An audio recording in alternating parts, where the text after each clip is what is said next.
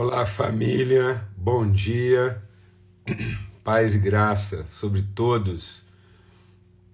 Que o Senhor continue a multiplicar e a materializar virtudes sobre a vida de todos e através de todos. Grande privilégio, muito bom. E é muito bom, é muito bom poder estar aqui e começar juntos mais uma semana, primeiro dia da semana, uma semana de primeira não começa na segunda, hoje é dia da gente estar meditando sobre princípios, né? aquilo que é essencial na fundamentação de uma trajetória bem-sucedida. É isso que Deus mandou, né? Deus disse: olha, coloca estacas, coloca marcos, coloca referências aí no seu caminho para que você não se desvie. Bom dia, Serjão. Forte abraço aí, por favor, viu, Sérgio? Dá um abraço aí para todo mundo. Fala que a gente chegou bem aqui. Tamo junto, se Deus quiser. Daqui a pouco a gente tá de volta aí para aquele tempo maravilhoso de comunhão. Branquinho, privilégio, bem, graças a Deus. Muito bom, viu? Saber que tudo tá correndo bem aí. Maravilhoso. Muito bom, gente. É é uma nova semana começando, um tempo assim especial mesmo, né, da gente lançar as sementes, discernir aquilo que está pela frente, esquecendo das coisas que vão ficando para trás, avanço para aquelas que estão diante, né? não é para aquelas que estão adiante. Nós não estamos avançando para o futuro, nós estamos avançando para a materialização do eterno. Então nós temos a eternidade diante de nós. Então, se temos a eternidade diante de nós, nós não estamos ansiosos quanto ao que está adiante de nós. Amém? Entendeu a diferença? É não. Se você não tiver uma referência de eternidade diante de você, você vai se preocupar com o que está adiante. Então, é numa perspectiva de eterno diante que nós avançamos para o que está adiante, olhando firmemente para o que está diante. Amém? Graças a Deus. Mas se não tiver uma referência diante, você acaba se desviando com o que está adiante. Tá bom? Em nome de Cristo Jesus, forte abraço aí para todo mundo, privilégio. Vamos ter uma palavra de oração. Pai, muito obrigado, obrigado, porque o Senhor coloca diante de nós o testemunho da eternidade, da tua fidelidade. Isso faz com que a gente não se desvie, ó Deus, conquistar adiante. E aí a gente pode, deixando as coisas que estão e que são do passado, para que nós possamos olhar para a eternidade na certeza de que fomos gerados dela e para ela. E por isso a gente poder cumprir a nossa caminhada, a nossa jornada em nome de Cristo Jesus, guardados na tua paz, a paz bendita de Cristo Jesus, Senhor, seja sobre todos, em todo lugar, hoje e sempre, no nome de Cristo Jesus. Graças a Deus. Aleluia. Abra sua Bíblia lá em 1 Pedro. É, 1 Pedro, no capítulo 1. E eu queria compartilhar com vocês hoje sobre algo assim essencial, fundamental, principal na nossa caminhada de fé. Aí eu vou ler, depois você lê todo o capítulo, que seria assim o melhor a ser feito. E ele diz: Bendito seja o Deus e Pai de nosso Senhor Jesus Cristo, que, segundo a sua grande misericórdia, nos gerou de novo para uma viva esperança pela ressurreição de Jesus Cristo entre os mortos, para uma herança incorruptível, incontaminável, que não pode murchar, guardada nos céus, para nós que, mediante a fé, estáis guardados na virtude de Deus, para a salvação já presta a se revelar no último tempo, em que nós grandemente nos alegramos, ainda que agora importa, se necessário, que estejamos um pouco contristados com várias tribulações, para que a prova da vossa fé, mais preciosa do que o ouro que perece e é provado pelo fogo, se ache em louvor e honra, glória na revelação de Jesus Cristo, o qual não havendo visto a mais, no qual não vendo agora, mas crendo, vos alegrais com gozo inefável e glorioso, alcançando o fim da vossa fé, a preservação, a integridade da vossa alma. E aí eu vou pular aqui e a gente vai ler o seguinte. Verso 22. Purificando a vossa alma na obediência. Então, como é que nós vamos guardar?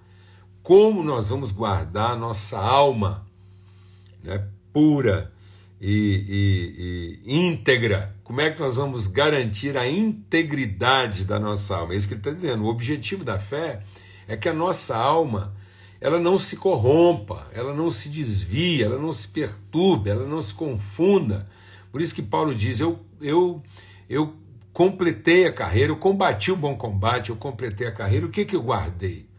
Eu guardei. Almira, está lá em 1 Pedro, capítulo 1. Eu guardei a fé. Então, essa fé guardada é que garante a integridade. Quando a gente pensa de salvação, ele não está falando de uma salvação futura.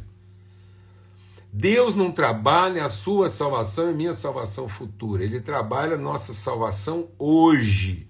E o que quer dizer uma salvação hoje? Não é você ser protegido dos problemas. Deus não vai te proteger dos problemas. Então, entanto que ele diz, ainda que importa, importa, ainda que seja necessário, ainda que seja parte essencial do processo, passar por várias tribulações, abração, viu, Eva? Essa palavra aí é compartilhada com alegria na sua vida. E, e, aleluia, glória a Deus pelo seu testemunho. Então, como é que a nossa alma é, o que, que ele define como salvação da alma? Salvação da alma é a gente conseguir atravessar por todas as dificuldades e a nossa alma ficar íntegra. Sem mácula, sem raiz de amargura, sem corrupção. Por isso que ele está dizendo aqui, ó, uma herança incorruptível, incontaminável. Então é isso que Deus quer. Que a sua alma não se contamine, que você passe por tudo, dificuldade, enfermidade, luta, existência, mas a sua alma não se contamina porque ela é incorruptível. E como é que eu vou garantir isso? Qual é o processo? Eu vou purificar a minha alma. Purificar a alma onde? Na obediência à verdade. Então, o que que mantém a minha alma íntegra? Que é o propósito da fé. Às vezes a pessoa pensa que o propósito da fé é a realização. Não é. O propósito da fé é a sua integridade. Porque se você colocar como propósito da fé a realização, se achar que a fé é para realizar, então você se corrompeu. Porque agora a sua motivação é o resultado. Sendo que a fé é para que, independentemente do resultado, você faça tudo, de todo o coração, com todas as suas forças, de todo o seu entendimento, de toda a sua alma. É isso. A fé é para que você seja inteiro, íntegro, completo. Então, que a nossa motivação não seja outra senão entregar de forma inteira o que nós temos para entregar. Porque qualquer outra coisa é corrupção. Se você está motivado pelo resultado que você pode obter, isso é promiscuidade. Se você está motivado pelo resultado que você vai produzir, pelo reconhecimento que você vai ter, isso é promíscuo. Nós só podemos ter uma motivação. Eu quero me entregar por inteiro, eu quero ser completo na minha entrega, independentemente da circunstância, da dificuldade, do que eu tiver para atravessar. Então, nós sejamos guardados na virtude. É isso que ele quer dizer. O que é guardado na virtude? É a integridade. E isso é mediante a fé. Para que a obra seja boa. Então a fé é para boas obras, porque qualquer outra motivação que não seja a sua integridade, a sua obra não é boa. Se você trabalhou para o seu resultado, a obra não é boa. Se você está trabalhando para ser reconhecido, a obra não é boa. Se você está trabalhando para compensar uma culpa, a obra não é boa. A obra só é boa se ela traduz a sua integridade, independente de quem vai reconhecer, o que, que eles vão fazer com ela, qualquer outra coisa.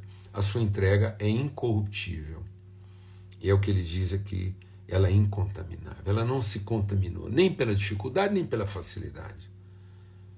A facilidade não te fez oferecer mais. E a dificuldade não fez você oferecer menos. Vou repetir. A dificuldade não pode fazer você oferecer menos. E a facilidade não pode fazer você oferecer mais. Porque a sua íntegra ela é íntegra, ela é incorruptível. E é isso, é nisso que nós vamos ser guardados. E aí, como é que ele vai trabalhar isso? Como é que eu purifico? É na obediência. Obediência é o que? A verdade. Essa é a forma verdadeira com que eu estou entregando. Essa é a verdade. Qual que é a verdade? A minha entrega é completa. E ele diz então: para amor fraternal não fingido. Então deixa Deus ministrar o nosso coração. Quando eu estou trabalhando pelo resultado, o amor é fingido. Eu estou dizendo que é uma coisa, mas na verdade meu interesse é outro, e dependendo do resultado, eu trato mal todo mundo. E dependendo do resultado, eu trato todo mundo bem. Lasqueira é essa, rapaz? Então você trata bem os que te ajudam e trata mal os que te atrapalham. Você trata as pessoas bem porque o resultado foi bom e trata as pessoas mal porque o resultado foi ruim. Não. O seu amor é não fingido e por isso você ama ardentemente. O que quer dizer isso? Você ama até queimar tudo. Queimar tudo. Com o coração puro. Tá vendo? Não há outro interesse. Não há outra motivação. E aí o que, que ele diz? sendo de novo gerados não de semente corruptível, mas da semente incorruptível pela palavra de Deus que permanece para sempre. Eu queria concluir essa reflexão de hoje de manhã falando sobre o princípio da semente incorruptível.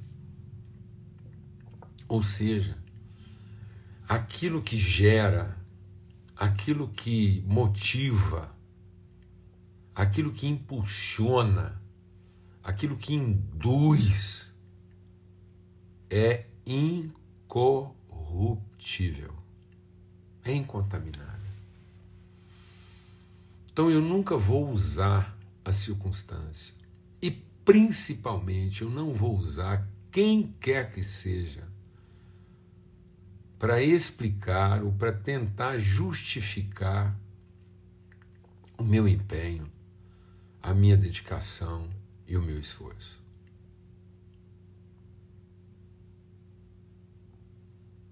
O meu esforço não está condicionado à forma como eu sou tratado. Meu empenho, meu entusiasmo, minha motivação não depende dessas circunstâncias. Porque, na verdade, a minha entrega só tem uma razão: é que ela foi gerada de uma semente que não se corrompe.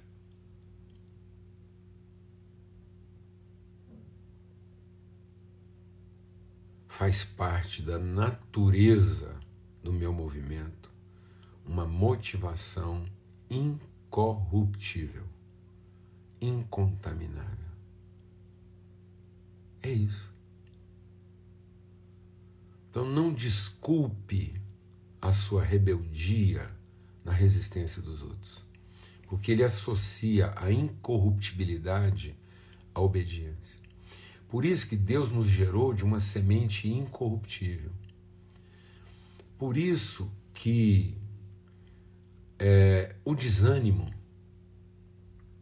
a desistência, só tem uma razão: a desobediência à verdade. Então, toda forma de desânimo, de apatia, de desistência está associado a uma rebeldia de natureza. eu estou sendo rebelde. Então eu nunca estou sendo prejudicado. Um filho de Deus nunca é prejudicado. Mas ele pode ser rebelde à natureza da sua vocação.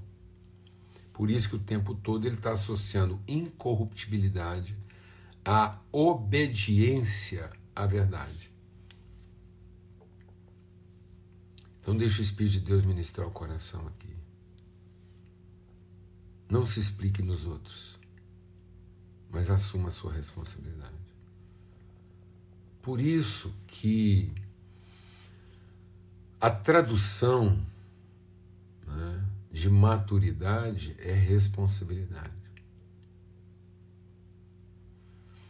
A gente só pode se queixar daquilo que não está recebendo enquanto é criança. Mas assim que a gente se torna adulto, a gente deixa das coisas próprias de criança. A queixa, a murmuração, o desapontamento, a frustração são características da nossa imaturidade. Desânimo, retrocesso são características da nossa imaturidade. E aí, quando você vê um adulto se comportando como criança, é porque ele não é infantil, ele é rebelde.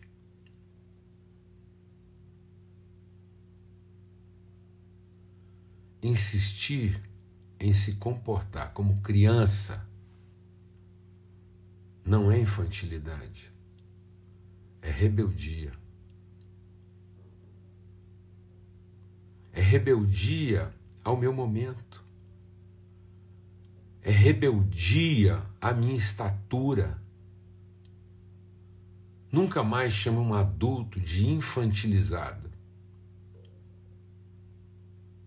ajudando ele a pensar que ele tem o direito de continuar sendo criança. Porque no fundo ele é rebelde. Ele se recusa a assumir a responsabilidade de ser um adulto.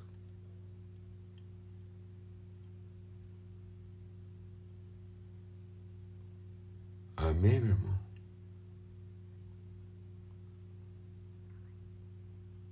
Então, uma criança ser inconstante, uma criança querer desistir, uma criança querer mais para ficar convencida é uma coisa.